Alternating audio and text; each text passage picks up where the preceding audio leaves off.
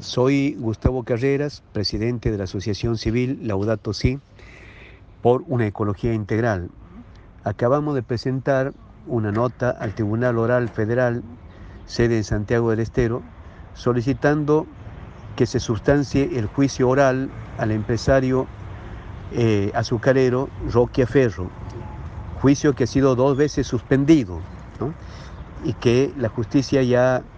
había eh, resuelto que se tenía que, sustanciar.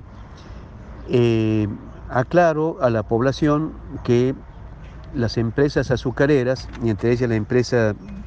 el ingenio del empresario Roquia Ferro, vuelcan sus residuos, especialmente la vinaza, en las aguas del río, o en las aguas del, del lago Riondo y del río.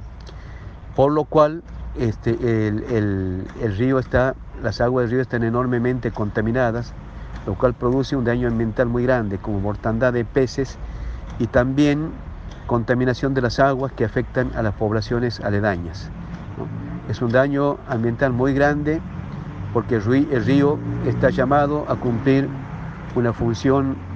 este, digamos, eh, de fecundar la tierra para una producción sana y en este caso está siendo contaminado y maltratado. Como asociación civil nos hacemos cargo de las palabras del Papa,